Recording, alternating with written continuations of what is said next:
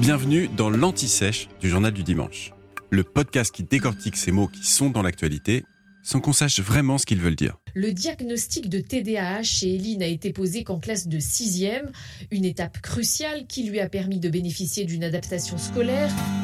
Au fait, c'est quoi le TDAH TDAH, c'est l'abréviation pour trouble déficit de l'attention avec ou sans hyperactivité.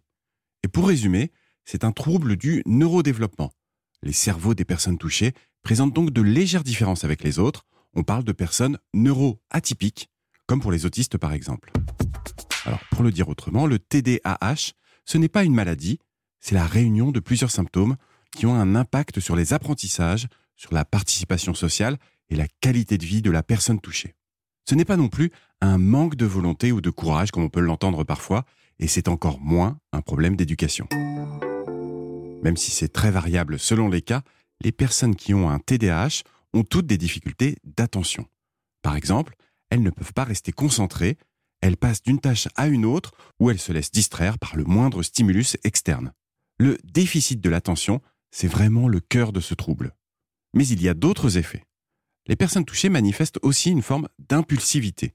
Elles sont incapables d'attendre leur tour pour parler, leurs émotions sont souvent trop fortes, trop intenses, et elles peuvent aussi se mettre en danger en ne percevant pas le risque dans une situation donnée.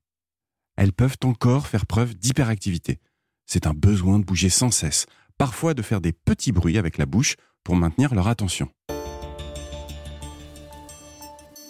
Mais comme on le disait plus tôt, ces différentes manifestations ne se répartissent pas de la même manière chez les personnes TDAH, puisque seulement 17% d'entre elles ont les trois symptômes de manière égale, et seulement 36% manifeste d'abord le symptôme d'hyperactivité. Pour que le diagnostic soit formulé, par un psychiatre seulement, il faut que ces symptômes soient durables et se manifestent avant l'âge de 12 ans.